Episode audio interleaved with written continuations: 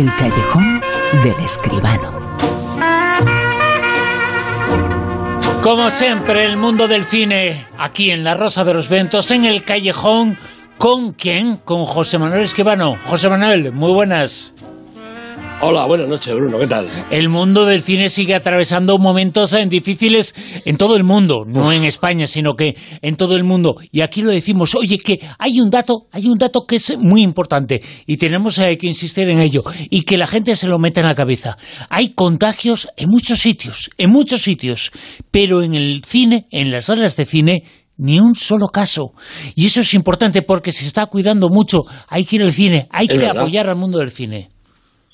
Es verdad, el mundo de la cultura, el teatro, el cine, desde luego, eh, ya lo hemos repetido más de una vez, ¿verdad? Se puede ir con tranquilidad. Las entradas se venden seleccionadas. No hay nadie, eh, ninguna butaca está ocupada alrededor de la butaca que uno mismo eh, ocupa. las salas se desinfectan, hay geles en fin, yo creo que se va con mascarilla, por supuesto, a ver, a ver las películas, ¿no? Es verdad, es verdad, los contagios, el, porcentaje de contagios de las salas de cine, yo creo que es cero o cercano a cero, ¿no? Realmente es un lugar al que se puede ir con relativa tranquilidad, Bruno. Yo creo que podemos animar sinceramente a nuestros amigos a que vayan al cine. Yo mismo estoy yendo al cine, voy a mis pases de prensa, voy a, las películas que tengo que ver y la verdad es que voy con todas las precauciones, pero voy también tranquilo porque sé que la sala de cine es de los sitios más seguros en toda esta situación que estamos viviendo, claro. Es que el mundo del cine, el mundo del cine es muy amplio, no solamente el que está en la pantalla, el actor que sale en la cámara, hay mucha gente metida en el mundo del cine, detrás de las cámaras eh, que no tienen eh, fama, pero que tienen importancia que sin ellos no existiría el mundo del cine, no existirían salas y son eh, miles de personas, bueno, no miles, sino decenas, cientos de miles de personas que necesitan nuestro apoyo y los últimos datos son terribles, ¿eh? Verdaderamente, Bruno, si nos fijamos un poquito en la evolución de la taquilla, que es el, referente más eh, científico y, más seguro que hay, pues la, verdad es que la taquilla va fatal. Mira, el fin de semana pasado cayó un 34% con respecto al anterior. Entre los 20 títulos más taquilleros de, la cartelera, quiere decir todos prácticamente, recaudaron 1,4 millones de euros, no llegó al millón y medio de euros, con 217.000 entradas vendidas en todo el fin de semana. ¿no? Y la verdad es que si nos fijamos un poco en la evolución desde, desde el final del confinamiento, la cosa es muy clara. Mira, el primer fin de semana Después del confinamiento no se hizo ni siquiera medio millón de euros y fueron al cine 83.000 espectadores en el fin de semana. Pero claro, era el primer fin de semana después del confinamiento yo creo que eso es, normal. Teníamos todo el mundo mucho miedo, ¿no? Sin embargo, el fin de semana del 31 de julio al 2 de agosto, que se estrenó Padre no hay más que uno, dos, ahí esa película ya, y el resto, llevaron a dos millones de espectadores al cine. Y un millón más, casi tres millones, eh, en, el último fin de semana de agosto, cuando se estrenó Tenet. El resto de las semanas, en las que no ha habido ese tipo de, estrenos un poquito más importantes, la cosa ha estado sobre el medio millón de euros de recaudación. La media eh, estimada de los últimos cinco años es de 7 millones de euros con un millón de espectadores eh, en cada fin de semana. Pero claro, si nos fijamos en este fin de semana pasado, que como decíamos, estuvimos en 1,4 millones de euros y poco más de 200.000 espectadores. Con el mismo fin de semana del año pasado, sabemos que octubre es un mes especialmente taquillero, en el mismo fin de semana de 2019, el 16-18 de octubre, recaudó el cine 10,6 millones de euros contra 1,4 este fin de semana. Y en lugar de 200.000 espectadores, fueron al cine 1.600.000 espectadores. Es decir, el espejo nos dice que en el mismo fin de semana del año pasado casi casi se multiplicó, revés, se ha dividido ahora prácticamente por siete el número de, espectadores y de recaudación. Una cifra verdaderamente penosa. Un, un millón, no llega al millón y medio de euros de recaudación en todo el fin de semana, quiere decir que las salas no aguantan, no se mantienen. Más claro no se puede decir. Desde luego que sí. De 5 a 10 veces más gente. El mismo fin de semana del año pasado, cuando no pasaba nada. Y nos quejábamos de la, que, la taquilla, las, eh, los espectadores, eh, bueno, podían ser pues más. Y, sin embargo, fíjate lo que ha pasado, ¿no? Eh, el otro día me decía un amigo, yo iba por la calle, es que me encontré a 300 personas en la pista de baloncesto. Pues vale, no te metas en la pista de baloncesto si quieres evitar un contagio. Bueno, pues métete en la pista, en la sala de cine, si quieres evitar un contagio. Porque ahí no hay nada. Claro. Y se cuida todo. Es así, es así. Es así. Es, es una auténtica tristeza. Eh, la situación actual, además, es tan complicada, ¿verdad? Que no sabemos ni, ni lo que puede pasar, incluso dentro de unas horas, ¿verdad? Vamos a ver cómo salimos de, esta situación. Pero realmente, eh, si el cine además de ser cultura, eh, espectáculo, entretenimiento, es negocio, que lo es verdaderamente, porque nadie tiene un cine abierto para, para perder dinero, no se puede, pues realmente la situación actual dice que esto se termina, Bruno, que se cierran las salas y que no podemos, no podemos con esta situación. Y gracias al mundo del cine tenemos eh, noticias y tenemos actualidad eh, como esta, festivales eh, como el que vamos a comentar esta noche. Porque José Manuel ha comenzado un clásico, La Seminci. Efectivamente, el Festival de Valladolid, la Semana Internacional de Cine de Valladolid, edición 65. Bueno, es un festival verdaderamente veterano, importante, el segundo o tercero en importancia de España hasta ahora, por eso lo traemos aquí, ¿verdad? Ha empezado a hacer unas poquitas horas, ¿no? Hasta el día 31 con sus secciones eh, habituales, la sección oficial, tiempo de historia, punto de encuentro, los documentales, claro, el Spanish Cinema, no sé por qué se llama así, una, una sección en la cuna del castellano, pero en fin, proyecciones especiales, cine y cambio climático, una sección muy especial que yo creo que tiene muchísimo interés. Bueno, en la sección eh, oficial, pues 16 largos y 9 cortos. Los largos, entre otros, son Nieva en Benidorm, la película de Isabel Coixet, que ha inaugurado esta misma tarde, noche, la Seminci, preparativos para estar juntos un periodo de tiempo desconocido, la película de Lili Orbat, película húngara, que no sé si habla del confinamiento, pero realmente lo parece, ¿no? Gaza Mon Amour, de Arabi Tarzan Nasser, una película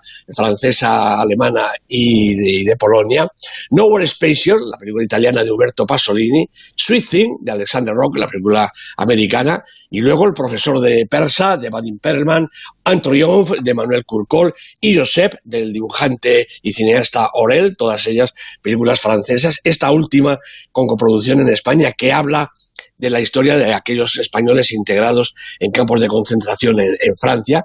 Y luego hay otras dos películas americanas y luego ya las películas de India, Hong Kong, Eslovaquia, la República Checa, Irán, Bielorrusia e Israel.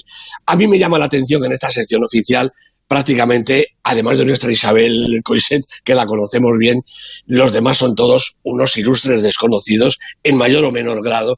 Y yo creo que esto habla también muy a las claras de cómo está el cine en este momento, Bruno, porque, eh, hombre, Javier Angulo, el director de, de la Seminci es un hombre absolutamente competente. Estoy convencido de que ha rastreado, ha buscado y se ha encargado de traer las películas más interesantes que ha podido, pero si las más interesantes que ha podido son todas estas, ojo, entre las que seguro que hay buenísimas películas, ¿verdad? Pero realmente son películas de directores de países de cinematografías tan poco relevantes que la Seminci se convierte en un punto de encuentro, mm, vamos a decirlo claramente, de segunda categoría, no en el gran festival que debería ser. Hay, por supuesto, eh, otras oportunidades como eh, ver la Seminci online, con una ventana cinéfila con 10 películas de características especiales, la sección de cine y vino, que ya es eh, típica de allí, cine de Castilla y León. Se puede ver toda la Seminci en Filmin, esto es una buena noticia, eso sí. Y luego, claro, va a haber eh, espigas de honor, ya saben que la espiga de oro, la espiga de honor es el emblema, es el premio de la Seminci. Espigas de honor para Javier Cámara, Isabel Coixet, Charo López y María Galeana. Ningún nombre de fuera de nuestras fronteras y esto también pues quiere decir algo. Para, eh, vamos, desde aquí todo el ánimo, eh, toda la fuerza para la Seminci, eh, para mí uno de los festivales mejores, más interesantes de toda la vida de España, ¿no? Pero la situación actual, Bruno, la taquilla quiebra y yo creo que los festivales quiebran también. Pues eh, festivales eh, como la Semicia además se habían hecho un hueco en los últimos años, ¿no? Claro que sí, claro que sí. El hueco además le corresponde, hombre, 65 ediciones, ¿verdad? Desde aquella primerísimas, que naturalmente yo no he conocido eh, activamente, ¿no? De la Semana de Cine de Valores Religiosos y Humanos o algo así, ¿verdad? Hasta cómo evolucionó la Seminci para ser un festival de categoría no categoría A, porque naturalmente eso está muy restringido y muy, y muy peleado, ¿verdad? Pero de primera categoría, desde luego, ¿no? Hombre, lleva ya unos años que realmente el Festival de Valladolid, hay tantos festivales ya en España que, claro, eh, tienen que repartir y no tiene quizá la trascendencia, la importancia de aquella primera o segunda época, ¿no? Mm, no obstante, siempre la Seminci es una gran cita para nuestro cine, para el cine en España. Este año entiendo que quizá eh, pues estamos pagando todos también la Seminci, eh, pues la situación que estamos viviendo. Vamos eh, con la crítica, con el comentario. La película de la semana se titula Regreso a Hope Gap. Yo he estado aquí antes. El sonido susurrante Tú has sido mía antes. Hola, desconocido. Hola, mamá. Hola, desconocido. Hola, mamá. Mm. Algunas veces pienso que no hablamos. ¿Qué quieres decir con eso? Ya sabes, hablar como hace la gente. Crees que no funciona, ¿verdad? Me voy a ir. Escucha, Edward, no puedes irte sin más tras 29 años. Tienes que intentarlo. Lo he intentado durante 29 años. El amor genera poesía, el desamor también genera poesía. Quizá la poesía que genera el amor es rima en consonante y el desamor rima en asonante. Pero eh, la poesía eh, más descarnada en este caso aparece en esta película. Efectivamente, esto es este regreso a Hope Gap, la película de William Nicholson. La han producido David M. Thompson y Johnny Breaky y los protagonistas, a los que oímos ahora en su versión doblada, en fin, Annette Benning, Bill Nighy y Josh O'Connor. Bueno, de William Nicholson, el, el, director, vimos hace tres años Firelight, a la luz del fuego, que recuerdo que ganó el premio del jurado en San Sebastián, aunque luego no tuvo demasiada repercusión. Es más interesante su carrera en la televisión británica y, por supuesto, los guiones de Nicholson. Una veintena, entre los que están eh, títulos importantes, Tierras de Prenumbra, Gladiator, Elizabeth, Los Miserables, Mandela, también El Invencible de Angelina Jolie junto con los hermanos Cohen y Everest, el último guion antes de pasarse a la dirección en la pantalla grande. Y la verdad es que ese bagaje en la escritura yo creo que se aprecia perfectamente en esta nueva película. Los personajes de Hope título original que hace referencia a esos fantásticos acantilados de la costa eh, británica y que es un título yo creo que mejor que, el, que, el, que le han puesto aquí. Esos personajes, como digo, destilan humanidad, verdad y precisión. Los tres, porque apenas hay alguno más, están magníficamente diseñados y se mueven por la pantalla con absoluto acierto. Claro, a lo que colabora también un talento indiscutible de los eh, intérpretes. Para empezar, el de Josh O'Connor, un joven y brillante actor con una exitosa carrera. Lo veremos de nuevo a finales de mes en Emma. Y de Bill Nighy y de Annette Bening, pues no hace falta decir nada, son grandísimos intérpretes. Aquí todos juntos son una familia. El matrimonio que forman Grace y Edward y su hijo Jamie. Ella es una mujer inquieta, dedicada casi a full time a redactar una antología de poesía. Y su marido, pues es un concienzudo profesor, hombre tranquilo. El hijo ya vive independizado, aunque viene por casa de vez en cuando. Bueno, una casa que se ha quedado helada. Tras casi 30 años de convivencia, Edward anuncia a su mujer que se va la deja, la abandona, se ha enamorado de otra, va a vivir con ella. Y Grace no sale de su asombro. Y no solo eso, se niega a admitir la realidad que se le presenta porque no concibe que la vida de repente deje de ser exactamente igual a como era hasta ese momento. Pero la decisión de Edward es firme y ella verá cómo su marido abandona el hogar y convierte la convivencia en soledad, la rutina en escalofrío y el futuro en un infierno. Hay sorpresa, luego incredulidad, después rabia y por último un invencible rencor. Bueno, la narración, claro, se bifurca y emprende caminos definitivamente divergentes. Cada uno de los cónyuges toma el suyo, sereno y decidido él, doliente y airada ella. Bueno, más que cónyuges, excónyuges, porque Edward quiere el divorcio para rehacer su vida también legalmente. Y Grace, claro, pues no quiere ponérselo fácil. Y Jamie, el hijo, funciona pues como improbable nexo comprende a sus mayores, pero no puede tomar partido entre un padre que hace de la impasibilidad una virtud y una madre que sobrevive en un desequilibrio cercano a la autodestrucción. También la película se mantiene en el alambre, ¿eh? con, con, algunos momentos cercanos al batacazo, porque en el fondo es simplemente una indagación acerca de la pervivencia del amor y las sombras de la soledad, una historia que podría no resultar tan nueva ni tan apasionante si no fuera por el magnetismo y la potencia que le imprimen sus protagonistas. Bill Nighy es un actor solidísimo y sus interpretaciones siempre son veraces y comprometidas. Aquí también, como el estoico y concienzudo Edward. Y Annette Bening es desde hace muchos años un animal cinematográfico. Su Grace se apodera de la pantalla cuando habla, cuando ríe o llora, cuando se hunde o se estalla de ira. Bueno, tanta es su fuerza que incluso gravita sobre la escena aunque no esté. No la vemos, pero seguimos sintiéndola, esperándola.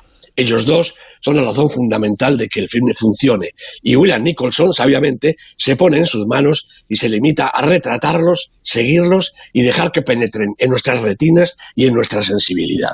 Y en nuestros corazones, ¿eh? porque es lo importante del mundo del cine y de esta película que en dos horas, eh, lo que sea, menos, más, pero... Sí, un poco menos. Claro, pero ya el, cine ha pasado eh, las dos horas eh, de antes, ¿eh? ¿no? Antes era la media, era menos de dos horas, ahora no, parece que queda mal por hacer dos horas, pero que el cine sea de poesía, eso es lo importante, ¿no? Y que la gente lo sepa, y que se hagan películas que toquen la fibra sensible de las personas, porque el cine lo intenta. Tienes toda la razón, tienes toda la razón, Bruno. El cine, claro, es imagen, ¿no? Pero cuando la imagen la acompañan estos diálogos tan certeros, tan precisos, estas interpretaciones tan magníficas de, actores, de actrices como estos, realmente la pantalla se convierte en un vehículo de poesía. Es que lo has dicho muy bien. Es, así como es, como tiene que ser el cine. Con películas eh, como esta que hemos eh, comentado esta noche, regreso a Hope Gap. Vamos con el Super 10. La lista, la gran lista, en el callejón con José Manuel Esquivano, el Super 10 en el puesto número 10 esta semana. Pues está Falling, la película de Vigo Mortensen, que él mismo ha escrito, dirigido, protagonizado, puesto la música, la interpreta junto con Lance Eriksen, y para mí, Bruno, es una decepción. Cuatro semanas y cayendo, yo esperaba mucho más de esta película. Cuatro semanas y parece que ya está desapareciendo, que ya está de capa caída. El mundo del cine, evidentemente, ningún mundo es eh, como era, pero el mundo del cine tiene estas cosas y estas injusticias. En cuanto a la taquilla, la crítica va a ser siempre eh, lineal y siempre la misma, y siempre si era buena y seguirá siendo buena, pero parece que el refrendo del público no es el mismo, ¿no? Así es, efectivamente. Bueno, una película en la que yo confiaba. Todos nos equivocamos alguna vez, ¿verdad? Bueno, también eh, confiaban en otras. Bueno, la citaremos más adelante. Espero o no espero. Bueno, vamos a seguir en la lista. Puesto número 9. Aquí está La boda de Rosa, la película de Ciar Boyaín con Candela Peña, Sergi López, el resto de los amiguetes, una película realmente cómica. Ocho semanas en la lista, ha bajado un puesto. Puesto número 8. También baja Greenland, el último refugio, la película de Rick Roman Vogue con Gerard Butler, Morena Baccarin, cuatro semanas en la lista, del 6 al 8. Puesto 7. Pues fíjate, sin embargo, se recupera Tenet. Para mí, otra sorpresa. Daba ya la película Esa es la película en la que estaba pensando cuando he hecho el anterior comentario. Exactamente. Que es la película de la que más se esperaba en este, en pues este tiempo. Y quizá la crítica no la ha apoyado, desde luego, pero el público irregular, ¿no? irregular, efectivamente. Como no hay grandes taquillas, pues pasa esto, ¿no? La película de Christopher Nolan, ocho semanas, pues ha subido dos puestecitos, del 9 al 7. Parecía que se iba y sin embargo aguanta. Seis. También baja un poquito Rifkin Festival, la película de Woody Allen, con Wallace Shawn, con Gina Gerson, con nuestra Elena Naya, tres semanas en la lista. Cinco. Corpus Christi, la película polaca revelación del momento, la película de Jan Komasa, dos semanas manteniendo la posición. Puesto cuatro. Baja un puesto Papicha, Sueños de Libertad, la película de Munia Medur, una película sobre las ansias de libertad de la mujer argelina, de la mujer joven, de la mujer de todas las edades. Ocho semanas en la lista. Puesto 3. Pues también ha bajado un puesto Pinocho, es que hay que ver, algo ha pasado, ¿no? La película de Mateo Garrone con Federico Yelapi, con Roberto Benigni, cinco semanas en la lista, ha perdido un puesto. En el 2 Pues es que los ha ganado a todos esta película, que es película de la semana. Directamente al 2, No Matarás, la película española de David Victori, con Mario Casas, mejor que nunca, con Milena Smith, una auténtica revelación. Primera semana en la lista, película de la semana, No Matarás. Esa es la película de la semana en el puesto número 2, en No Matarás, y en el puesto número 1, la película indiscutiblemente, la película de este otoño. Puesto número 1.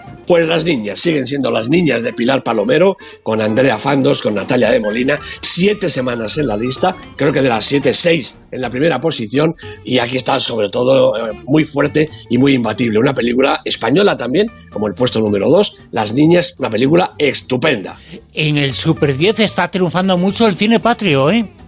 Pues efectivamente, tenemos eh, tres peliculitas españolas y yo creo que eso que bueno, cuatro contando la de Woody Allen, que también es una película española, claro, porque tiene producción de Jaume Roures, de Media Pro, de manera que cuatro películas, casi la mitad de la lista, Bruno, no está nada mal, ¿eh? Desde luego que sí, y puesto número uno también, puesto uno, puesto dos, eh, bueno, el cine español eh, triunfando en el Super 10. Así es, yo me alegro muchísimo. Y nos alegraremos más la semana que viene. Ojalá podamos contar que se está recuperando un poquito la taquilla. La semana que viene no va a ser espectacular la taquilla, pero ojalá en el futuro pues se vaya un poquito para arriba, que es lo que todos deseamos, que el mundo del cine se recupere, que todos los mundos se recuperen y también el mundo del cine, porque insistimos, es cultura y sin cultura no hay mundo. Es que es tan importante decirlo. José, José, Manuel Esquivano en el callejón, muchas gracias y la semana que viene seguimos hablando. Chao. Un abrazo, Bruno. Hasta luego.